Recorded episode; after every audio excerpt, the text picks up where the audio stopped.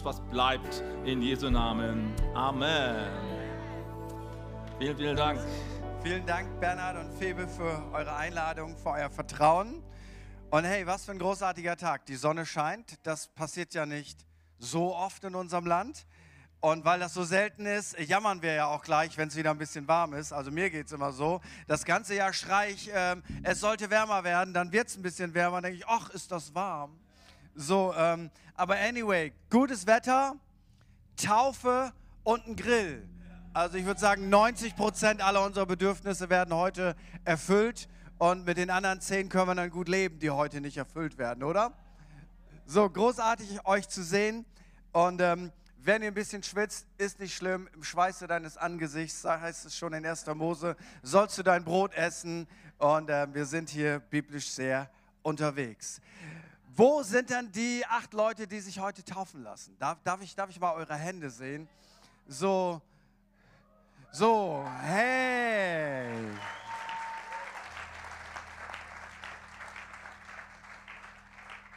Ich kann euch eins verraten im Rückblick wird man manchmal denken, die eine oder andere Entscheidung im Leben hätte ich vielleicht anders treffen sollen. Aber diese Entscheidung, die ihr heute getroffen habt oder schon in der Vergangenheit und heute lebt ihr das aus, das werdet ihr nicht bereuen. Das kann ich euch wirklich sagen, weil das ist der Ausdruck von dem, ich bin nicht allein unterwegs, ich habe einen Bund mit Gott geschlossen und das Bundeszeichen ist eben seit 2000 Jahren die, die christliche Taufe und das ist ein absoluter Knaller. Wir feiern euch, wir feiern Gott. Und ganz ehrlich, ist das nicht abgefahren? Vor 2000 Jahren ist Jesus gestorben. Und nach über 2000 Jahren sitzen wir hier und wir feiern Jesus Christus. Also das muss ihm erstmal einer nachmachen. Ähm, es gibt keine einzige Firma von damals, die noch existiert. gibt kein Brand. Ähm, all die Redner, die damals unterwegs waren, wenn du Glück hast, findest du irgendwo ein Fitzelchen und sagst, oh, der hat auch mal einen interessanten Satz gesagt. Aber das, was Jesus gesagt hat, läuft seit 2000 Jahren über diese Erde und das ist großartig. Und ich kann euch eins sagen, Jesus ist das Beste, was uns je passiert ist. So. Und ich möchte euch heute Morgen in einen Text mit reinnehmen. Und dieser Text soll eigentlich deutlich machen, du und dein Potenzial in Gott. Und ich komme natürlich von der Bibel her, weil wir alles, was wir sagen, muss basieren auf dem, was Gott gesagt hat, weil das macht Predigt aus. Wir sprechen das aus, was Gott schon gesagt hat. Wir empfinden nichts Neues, sondern wir, wir setzen unseren Fuß auf das, was Gott schon gesagt hat. Und ich möchte euch einen Mann vorstellen, der ein unglaubliches Potenzial hatte, aber keine Ahnung hatte, was er für ein Potenzial hatte. Sei, seid ihr ready? Und Mann heißt natürlich in der Bibel immer inklusive gilt das für alle Ladies heute unter uns. Ganz kurz der Hintergrund. Gott hatte sich festgelegt, er wird das Volk Israel befreien aus Ägypten. Ein Sklavenvolk, ein No-Name-Volk. Und Gott hatte sich festgelegt, weil, weil der Stammvater dieses Volkes, Abraham, war sein Freund. Und Gott wollte das nicht erlauben, dass die Nachkommen von Abraham ihr Leben lang Sklaven sind. Und Sklaven hieß keine Bildung, keine Förderung, ein, ein Leben, das eigentlich keine Bedeutung hat, nur arbeiten und sterben. Das war's. Und dann hat Gott sie aus Ägypten rausgeholt. Ich meine, so viele Gospels besingen das. Wir alle wissen das aus der Geschichte. Die zehn Plagen und große Wunder und das Meer geteilt und Gott war mit ihnen und, und fantastische Dinge. Und er hat ihnen gesagt, ich gebe euch ein Land, ein Land, in dem Milch und Honig fließt. Das ist ein Bild für ein großartiges Leben. Und ihr sollt das Haupt sein und nicht der Schwanz. Das ist ein Bild dafür. Da, wo wir sind, ist oben und nicht unten. Das hatte Gott gesagt. Und dann, ja, dann ist es wie so oft im Leben schiefgegangen. Sie waren Gott nicht gehorsam. Die Dinge wurden schlechter, falsche Götter wurden angebetet und das Resultat war, sie waren dem Volk der Midianiter ausgeliefert, sie waren nicht mehr Herr im eigenen Hause. Sie wurden gedemütigt. Was sie säten, ernteten die Feinde. Sie lebten in Verstecken, sie lebten in Höhlen, sie hatten eine Hungersnot. ey, niemand von uns hat so ein schlechtes Umfeld. Und ein Mann namens Gideon drischt heimlich etwas Weizen und er kommt aus einer kleinen Sippe, ist der Jüngste. Er sieht sein Potenzial als sehr gering an. Die Umstände sind katastrophal und seine Denke ist ganz einfach: hoffentlich erwischt mich keiner beim Weizendreschen ähm, und, und dann kriege ich Ärger und ähm, wow, wäre schön, wenn das Leben noch irgendwie besser wäre. Und dann in Richter 6, Vers 12 passiert Folgendes.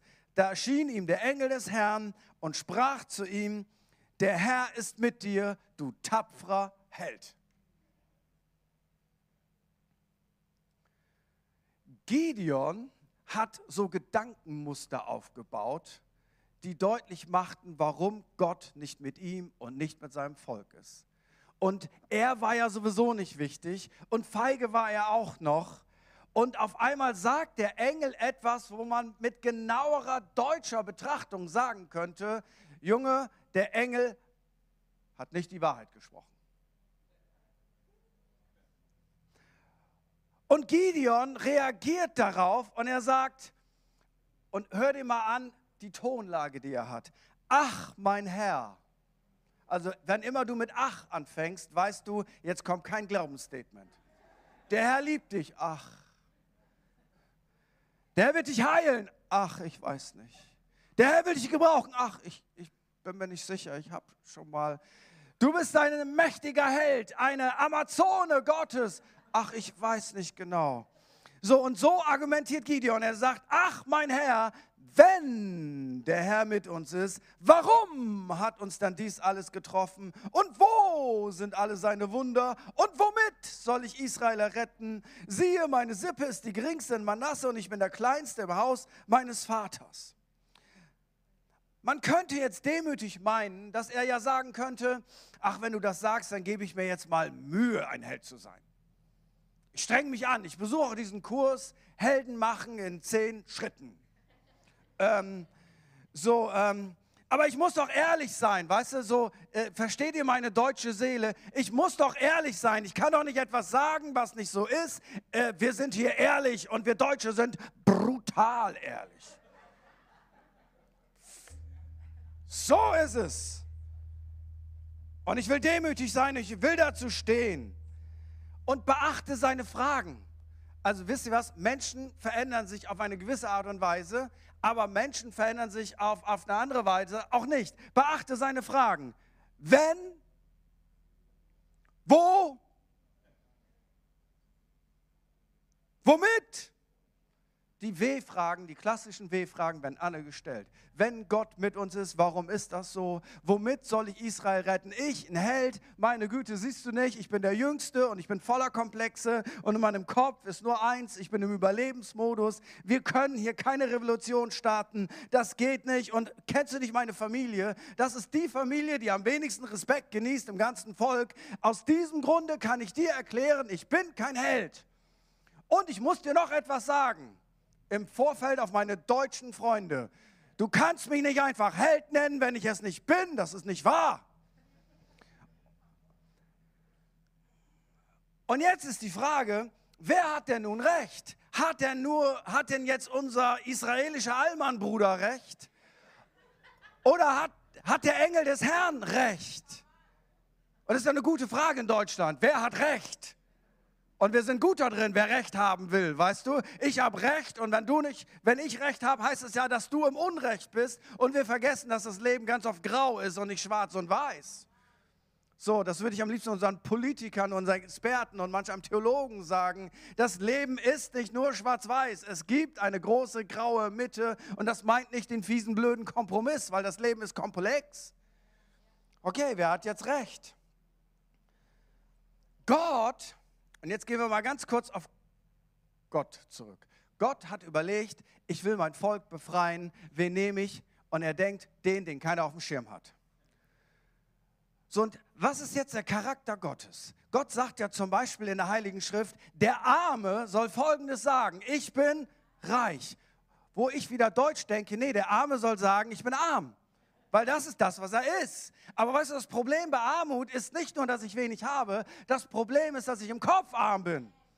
Und ich glaube nicht, dass ich da rauskommen kann. Und wenn der Arme sagt, ich bin arm, dann bedeutet das, er wird sein ganzes Leben arm bleiben.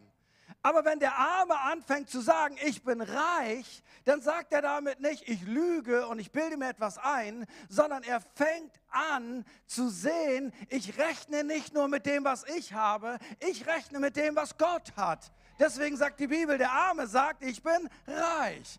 Und deswegen sagt die Bibel, der Schwache sage, ich bin schwach. Nein, sagt die Bibel nicht. Die Bibel sagt, der Schwache sage, ich bin stark. Warum? Weil wenn du schwach bist, dann sagt Gott nicht, dann verzieh dich in deiner Schwachheit, benutze deine Schwachheit als Ausrede, sag jedem, dass du schwach bist, sag deiner Seele, dass du schwach bist, sag jedem, ich bin schwach und Gott sagt, no way, der Schwache sage, ich bin stark. Ja, warum denn stark? Ich bin doch schwach, das stimmt doch hier alles nicht. Das ist doch alles nur Einbildung, das ist nur Gehirnwäsche. Nein, weil die Bibel sagt, in unserer Schwachheit kommt Gottes Kraft zum Tragen. So, wenn du schwach bist, Halleluja, du bist ein Experte für Gottes Kraft. So, das Mindset ist das Problem gewesen, das Gideon hatte. Er glaubte nicht, dass Gott ihn gebrauchen könnte. Warum? Weil die Umstände so schlecht waren. Ja, wer hat denn nun recht? Ich behaupte, Gideon war ein streitbarer Held, bevor er einen einzigen Sieg vorzuweisen hatte, weil Gott es ihm zusprach. Gott ist nicht dumm. Er beschreibt nicht Gideons Alltagserfahrung, sondern seine Identität, wer er ist in Gott. Stell dir mal vor, der Engel des Herrn wäre zu ihm gekommen, hätte gesagt, Gideon, ich habe ein prophetisches Wort für dich. Gideon hat gesagt, ja, rück raus. Du bist voller Komplexe. Deine Familie ist die schwächste im ganzen Land. Und weißt du, du stellst dir dauernd die Fragen, wenn Gott mit uns ist. Warum passieren all diese Dinge? Und du weißt nicht den Ausweg, der da rauskommen könnte. Und deine Sippe ist ja die geringste. Und Gideon, ich möchte dir das mal zusprechen, fühl dich jetzt bitte nicht verletzt. Du bist ja auch der Kleinste im Haus deines Vaters. All diese Dinge wären wahr gewesen. Sie entsprechen dem, was er empfunden hat. Aber weißt du was? Gott kommt nicht runter auf unsere Ebene und sagt, ich mache mich eins mit dem, was du denkst und fühlst. Ich mache mich eins mit deinen Verletzungen, mit deinen Komplexen, mit deinen Sünden, sondern Gott sagt, ich bringe dich auf eine Metaebene, weil das, was du empfindest, ist eine Art von Wahrheit, aber ich sage dir jetzt eine andere Wahrheit. Für mich bist du ein starker Held. Weil Gott spricht uns das zu, was wir sind in ihm und was wir sein können durch ihn, damit er unsere Gedankenfestung durchbricht, damit wir nicht in diesem alten Trott bleiben. Ich kann nichts, ich bin nichts, warum ich? Das klappt sowieso nicht. Ich habe die falsche Hautfarbe, ich bin im falschen Land, ich habe das falsche Alter, das falsche Geschlecht. Ich bin zu alt, ich bin zu jung, ich bin zu klein, ich bin zu doof, ich bin zu blöd. Es gibt tausend Gründe, aber es gibt einen Grund der größer ist als alles andere. Wenn du zu Jesus Christus gehörst, und heute werden das acht Leute durch die Taufe dokumentieren, spielst du nicht mehr nur in der Liga ich, mir, meiner, mir, mich und mein Potenzial, sondern du wechselst das Team und du machst deutlich, Jesus und ich, wir beide, da ist alles möglich. Das ist ein Mindshift, weil das typisch Deutsche ist, das, was wir tun, definiert uns. Ich bin, was ich tue. Nicht wie in der Philosophie, ich denke, also bin ich, sondern für uns Deutsche ist das so. Und du sagst, ja, Gott sei Dank, ich bin gar nicht typisch deutsch, aber wenn du hier aufgewachsen bist, hast du dasselbe Mindset. Ich bin, was ich tue. Und deswegen ist die erste Frage oftmals, die wir uns stellen, wenn, wenn wir Leute kennenlernen, was machst du denn so? Was tust du? Während wenn du auf die südliche Halbkugel gehst, ist die erste Frage, wie geht's dir und wie geht's deiner Familie? Wenn du bei uns bist, was machst du denn so? Und dann kannst du sagen, was du für einen Beruf hast. Und wenn du keinen Beruf hast, fühlst du dich schon automatisch schlecht, oder? So, ja, ich weiß auch nicht. Ähm, ich bin auch so da. Ähm, so, es ist wichtig, ein Diplom, ein Ausweis, ein Zertifikat, äh, eine Ausbildung. Ich bin, was ich tue. Aber weißt du was? Wir sind nicht in erster Linie das, was wir tun. Wir sind das, was wir sind, was Gott uns zuspricht. Wir sind in erster Linie Kinder Gottes. Nicht aus unserem Willen heraus, sondern weil Gott uns berufen hat. Wir haben keine größere Karriere als die, ein Kind Gottes zu sein. Es gibt keine Steigerung. Mehr geht nicht. Und wir dienen Gott mit allem, was wir haben. Und auf dieser Erde temporär, 70, 80, 90 Jahre, haben wir eine Berufung. Aber weißt du was?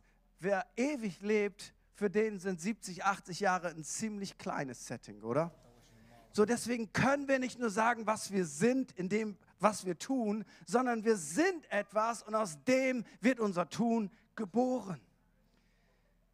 Identität wird dem Menschen grundsätzlich von außen zugesprochen. Wir reden schon oftmals mit unseren Kindern in der dritten Person, damit sie Namen lernen. So, und dann reden sie auch über sich in der dritten Person. Benny will essen. dann wissen die Eltern, der Junge hat Hunger. Ja, stell dir mal vor, Benny ist 20. Benny. Stell dir mal vor, Benny ist 20. Nein, Benny ist 30 und ist verheiratet und kommt nach Hause und sagt, Benny will essen, dann würdest du denken, irgendwas stimmt da nicht. Und das, was, was uns negativ zugesprochen wird, das hat ein, einfach Auswirkungen. Dich wird kein Mann schön finden, bei dir wird keine Frau bleiben, du musst immer alles kaputt machen, du kriegst das sowieso nicht hin, äh, du bist mein Sargnagel, ich weiß nicht, was aus dir jemals werden soll. All diese Dinge verankern sich in unserem Kopf und in unserem Herzen und bilden dann so Festungen. Und wenn dann Gott mit einer Challenge in unser Leben hineinkommt, dann spulen wir diese Gedanken und Gefühle ab. Und damit ist schon klar, dass wir das nicht tun können, was Gott gesagt hat, weil äh, ich kann es ja nicht. Ich bin der Kleinste. Als wenn Gott sagen würde, ja, weißt du, körperliche Größe ist entscheidend dafür, dass der Heilige Geist durch dich fließen kann. Das wäre für die Leute damals ganz schlecht gewesen, weil früher war man wesentlich kleiner als heute. Oder andere sagen, ich bin zu jung. Okay, dann Alter qualifiziert fürs Reich Gottes. Sagt Jesus denn nicht, dass wir werden sollen wie Kinder? Er sagt nicht, dass wir kindisch werden sollen wie Kinder, dass wir dieses Vertrauensding haben. Wir können aber auch sagen, ich bin zu alt und sagen, ja, die Qualifikation ist Alter. Aber weder Bildung noch Geschlecht noch Alter ist die Qualifikation, sondern die Qualifikation ist, dass wir das glauben, was Gott uns zugesprochen hat und dass wir daraufhin losmarschieren.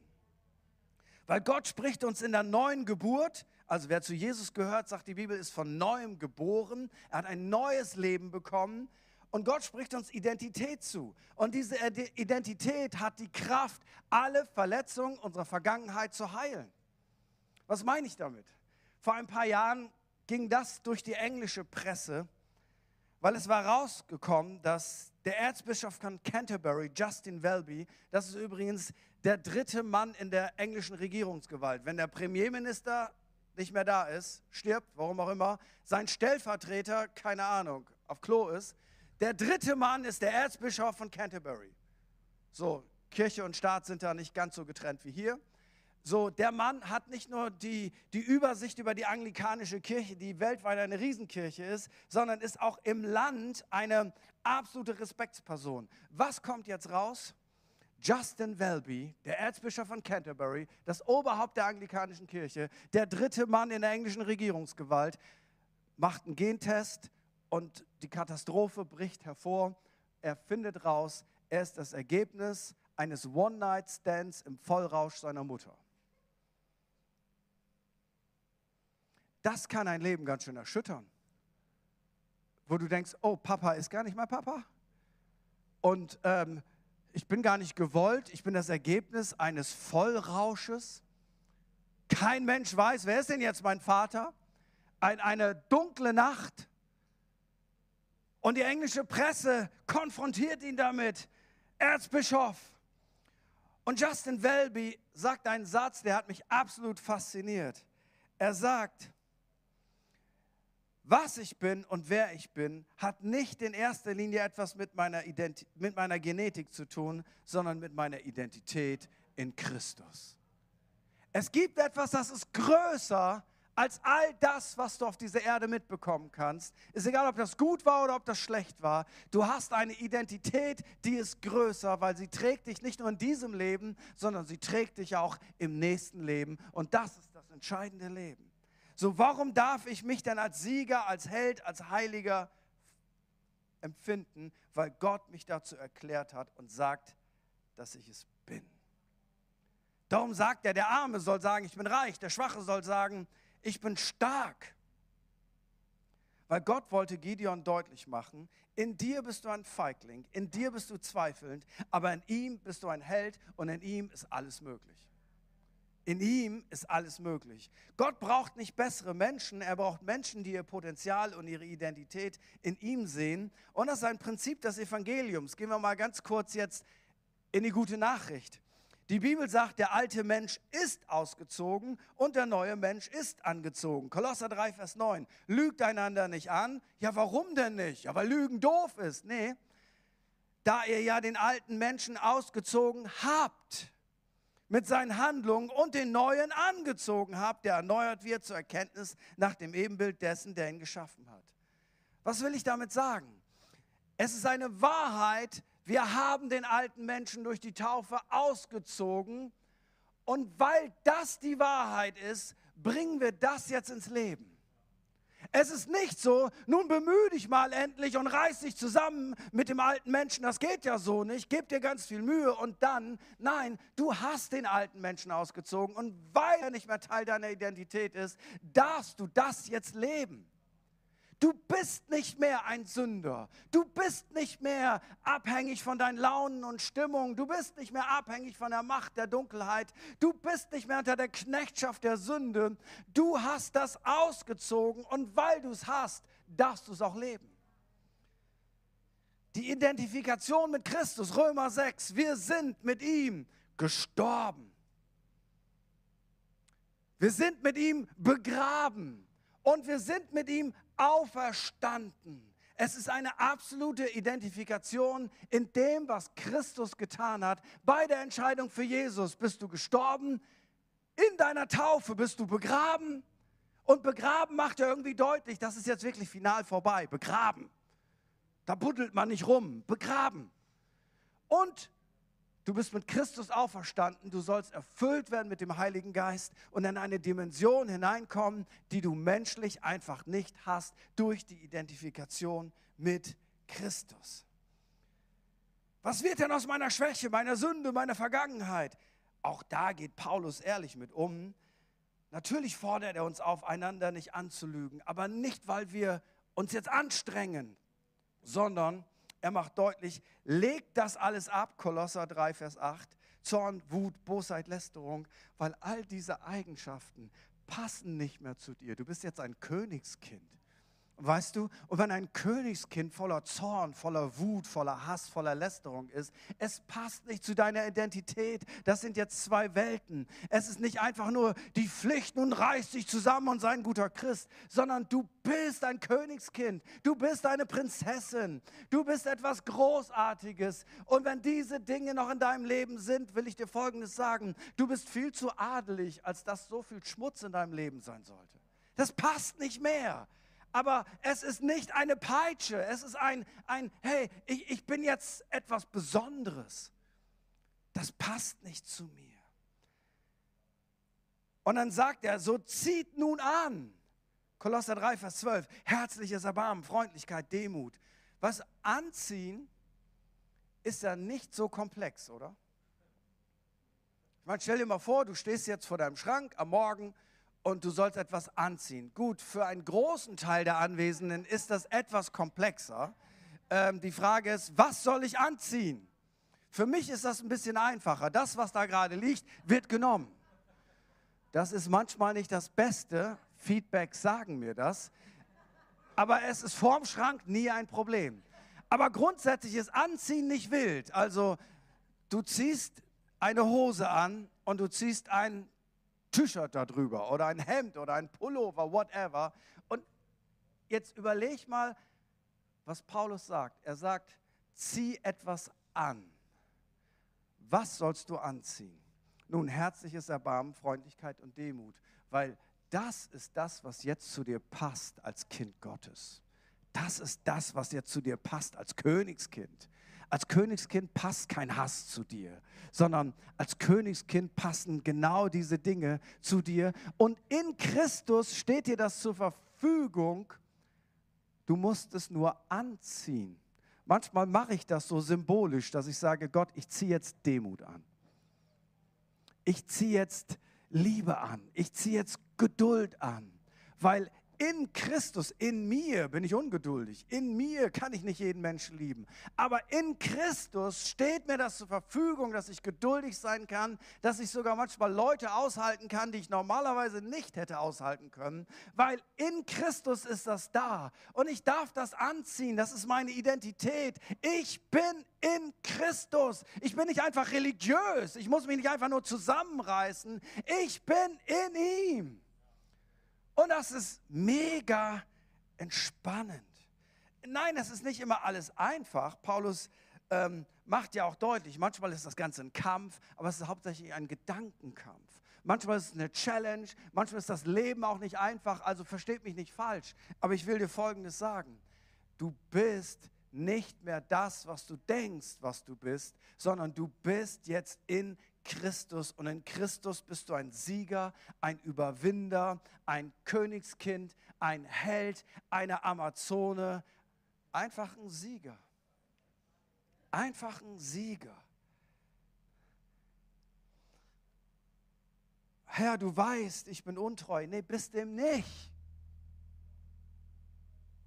Aber ich habe untreu gehandelt. Ja, aber du eigentlich bist du es nicht. Du musst zu dem zurückkommen, was du eigentlich bist. Herr, ich bin nicht würdig. Ja, bist du eben doch. Ja, du weißt, Herr, ich bin nicht würdig. Mal ganz ehrlich, wenn du es nicht wert bist, warum ist denn Jesus gekommen? Du warst ihm das wert, dass er schrecklichste Schmerzen erlitten hat, weil du es eben ihm wert bist. Er hätte ja auch sagen können, ach nee, für, für die, das muss ja nicht sein, so viel Schmerzen. Ähm, nee, muss auch nicht sein. Aber seine Liebe ist größer, dass er lieber seine Schmerzen, seinen qualvollen Tod im Kauf nahm, als auf dich zu verzichten. Sag nie wieder, ich bin es nicht wert und ich bin nicht würdig. Ich bin auf der Zielgeraden. Wenn du den Zuspruch annehmen kannst, dass du ein Überwinder bist, dann nimmst du vielleicht sogar schon laut Epheser 6, Vers 17 den Helm des Heils. Der Helm des Heils bedeutet ja, und was schützt der Helm? Den Kopf. So, es ist ein klares Bild auf unsere Gedanken. Der Helm des Heils macht dir deutlich, die Wahrheit über dein Heil, deine Identität, den musst du nehmen. Also ganz interessant. Ähm, auch wie Paulus das hier beschreibt, Dechomai ist, du musst es annehmen und empfangen. Fußnote Elberfelder Übersetzung, das ist übrigens eine Wuppertaler Übersetzung und eine ziemlich gute. So, du musst es annehmen und empfangen. Ja, das ist ein Anspruch. Der Helm des Heils liegt da in Christus und du darfst es annehmen und auf deinen Kopf setzen weil in deinem Kopf werden all die Siege und Niederlagen entschieden, die in deinem Leben sich ereignen. Woher weiß ich das? Nun, ich lebe auch. Wenn ich im Kopf schon verloren habe, habe ich verloren. Wenn ich im Kopf gewonnen habe, habe ich gewonnen. Das merkst du sogar, wenn zwei Fußballmannschaften aufeinandertreffen, die eigentlich ziemlich equal sind. Gewinnen tun die, die im Kopf gewinnen können. Gewinnen tun die, die einen Stürmer bei sich haben, der auch nach der dritten Großchance, die er vergeben hat, nicht so rumläuft, sondern weiß, okay, drei haben nicht funktioniert, die vierte mache ich rein. Es wird im Kopf entschieden. Und der Helm des Heils macht deutlich, dein Heil und deine Identität ist keine Frage von Gefühl, sondern eine Frage von Glauben. Der Sieger ist eben schon ein Sieger, weil er ein Sieger ist. Damit sage ich nicht, dass alles einfach ist. Aber weißt du was, wenn du in deinem Kopf weißt, ich bin in Christus, ich bin ein Überwinder, ich bin mehr als ein Überwinder, Christus lebt in mir, dann gehst du an die Herausforderungen des Lebens ganz anders ran, als wenn du von vornherein denkst, ich weiß nicht, ob ich das alles schaffe, wahrscheinlich eher nicht, aber vielleicht kommt der Jesus ganz schnell und dann bin ich auch noch dabei. Der Herr ist mit dir, du tapferer Held. Ihr lieben Täuflinge, der Herr ist mit euch, ihr tapferen Helden. Liebe Fokuskirche, der Herr ist mit euch. Ihr seid tapfere Helden. Ja, wenn du wüsstest, was in meinem Team. Kennst du das? Sofort wird die Wahrheit Gottes relativiert. Sofort kommt, ach, mein Herr. Wenn der Herr mit der Fokuskirche wäre, dann wird meine Kleingruppe besser aussehen.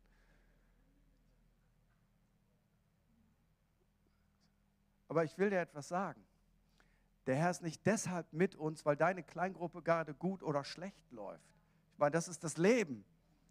Sondern der Herr ist mit uns, weil er Immanuel ist. Und das macht deutlich, er ist mit uns, wenn die Kleingruppe gerade schlecht läuft und wenn sie gerade gut läuft. Das ändert nichts an dieser Tatsache.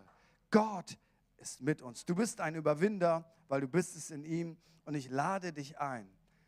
Fang an, dass du dich so siehst, wie Gott dich sieht. Und fang an, dich ins Wort Gottes hineinzustürzen. Nicht nur einen Bibelvers des Tages zu lesen, sondern in diese Texte dich hineinzudenken, das Bild zu übernehmen, das Gott über dich hat, weil du bist ein starker Held, selbst wenn dein Background ein Gideon-Background ist und sagst, ich weiß nicht, wer das alles werden soll. Gott ist ein Meister und ein Spezialist darin, Biografien zu verändern und aus Zeros Heroes zu machen. Weil die beste Nachricht der Welt ist das Evangelium von Jesus Christus, weil Jesus entfaltet das ganze Potenzial, was Gott in dich hineingelegt hat. Du wirst sagen, das klingt aber viel zu gut.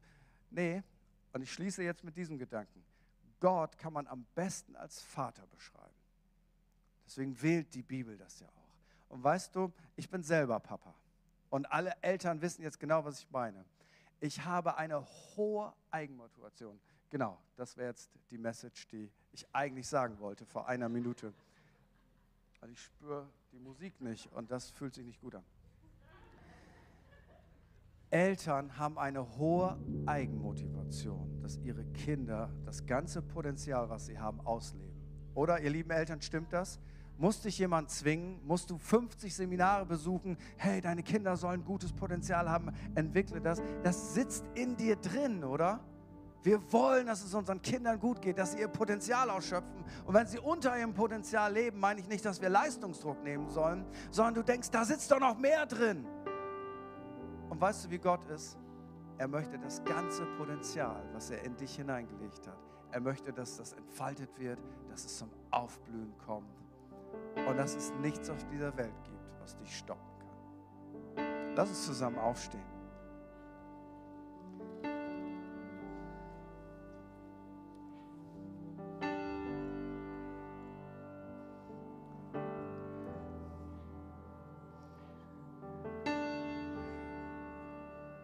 Jemand ist hier, du hast einen afrikanischen Background und du hast eine Berufung in den geistlichen Dienst.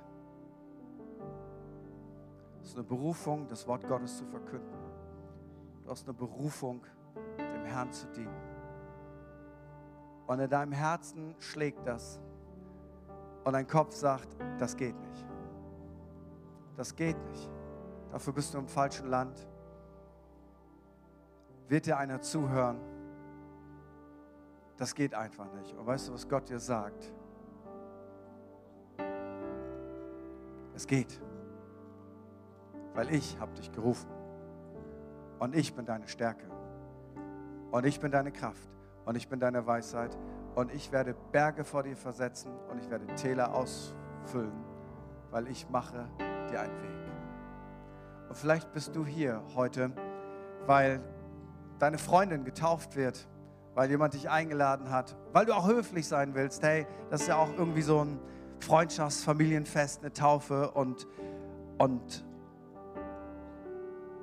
ja, du bist einfach da. Vielleicht bist du einfach hier, weil seit zwei, drei Wochen bist du immer wieder mal hier und du spürst, irgendwas ist da dran. Ich, ich ergreife das noch nicht ganz und ich möchte dir heute Folgendes sagen.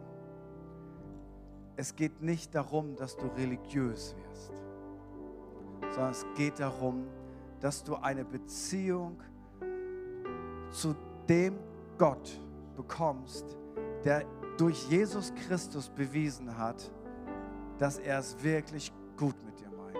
Selbst deine Schuld, selbst die Dinge, die du getan hast, für die du dich schämst, selbst die, die, die Dinge, die zwischen dir und Gott stehen, konnten ihn nicht abhalten zu sagen, nicht einfach, dass er ein Auge zudrückt, sondern dass er gesagt hat, selbst dafür lasse ich mich bestrafen. Ich werde deine Strafe tragen, weil ich will, dass du bei mir bist. Ich will, dass deine Schuld vergeben ist. Aber ich will nicht nur, dass deine Schuld vergeben ist. Ich will, dass du in einer Lebenspartnerschaft mit mir lebst. Und ich will dein Leben zum Aufblühen bringen unter meiner liebevollen Hand, unter meiner Herrschaft, unter meinen Prinzipien, durch meine gute Nachricht. Das nennt die Bibel Good News, gute Nachricht. Evangelium das klingt wieder so religiös, aber Evangelium heißt einfach nur, ich habe eine gute Nachricht für dich. Wir haben gewonnen. Ich habe eine gute Nachricht für dich. Gott liebt dich. Ich habe eine gute Nachricht für dich. Er möchte dein Freund sein. Ich habe eine gute Nachricht für dich. Wenn du unter seiner Herrschaft lebst, das Leben wird nicht schlechter, es wird besser. Ich habe eine gute Nachricht für dich. Du bist eine Prinzessin, du bist ein Königskind. Ich habe eine gute Nachricht für dich. Du kannst aufblühen im Leben und was auch immer deine Defizite sind in deinem Kopf und in deinem Herzen und was auch immer du für Schmerzen und Herausforderungen hast. Gott hat die Lösung. Und ich möchte einfach fragen, während für einen kurzen Moment alle Augen geschlossen sind, wir ein wenig Privatsphäre haben. Es wird nichts Komisches passieren, aber ich möchte einfach fragen, gibt es jemanden hier, der sagt, wenn das die gute Nachricht ist, dann möchte ich heute einen Schritt auf Gott zugehen. Dann möchte ich heute, dass das in mein Leben kommt, dass ich nicht länger mehr nur in meinen eigenen, meiner eigenen Suppe bin, sondern dass ich mit Gott unterwegs bin. Und vielleicht war das auch schon mal so in deinem Leben. Du hast das irgendwo verloren, es ist irgendwie weggegangen, vielleicht hast du falsche Entscheidungen getroffen. Da möchte ich dich ermutigen, heute wieder auf den richtigen Weg abzubiegen.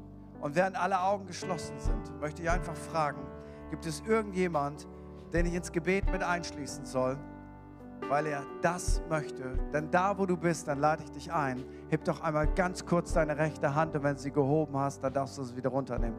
Dankeschön. Someone else. Dankeschön. Eine junge Frau, dir schlägt das Herz ganz doll und du spürst, das hat was mit mir zu tun. Du kannst es noch nicht ganz ergreifen, aber du merkst, ey, Gott meint mich.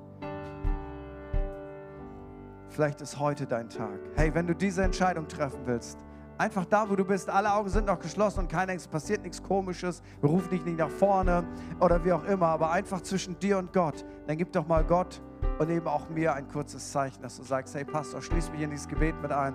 Ich möchte diesen Schritt auf Gott zugehen. Gibt es noch jemand, der das möchte? Dann da, wo du bist, heb einfach ganz kurz deine Hand. Dann lade ich all die Menschen ein, die ihre Hand gehoben haben und auch die, die sich vielleicht nicht getraut haben, mit mir jetzt ein Gebet zu beten. Und die ganze Fokuskirche betet das mit, damit es für dich einfach ist, dieses Gebet zu beten. Und wir beten das bei drei gemeinsam, okay? Und wir beten sowas immer laut. Das ist kein leise jetzt Gebet. Wir beten das immer laut. Wir beten es bei drei. Eins, zwei, zweieinhalb, drei. Jesus, ich weiß, dass du mich liebst. Es gibt nichts, was ich tun könnte, damit du mich mehr liebst. Du bist gekommen, um mich von allem zu befreien, was mich von Gott trennt. Du bist für mich gestorben und auferstanden. Ich folge deinem Ruf und bitte um Vergebung. Du sollst mein ganzes Leben bestimmen. Ich danke dir, dass ich durch dich wirklich frei bin und ein Leben in Ewigkeit habe. Amen.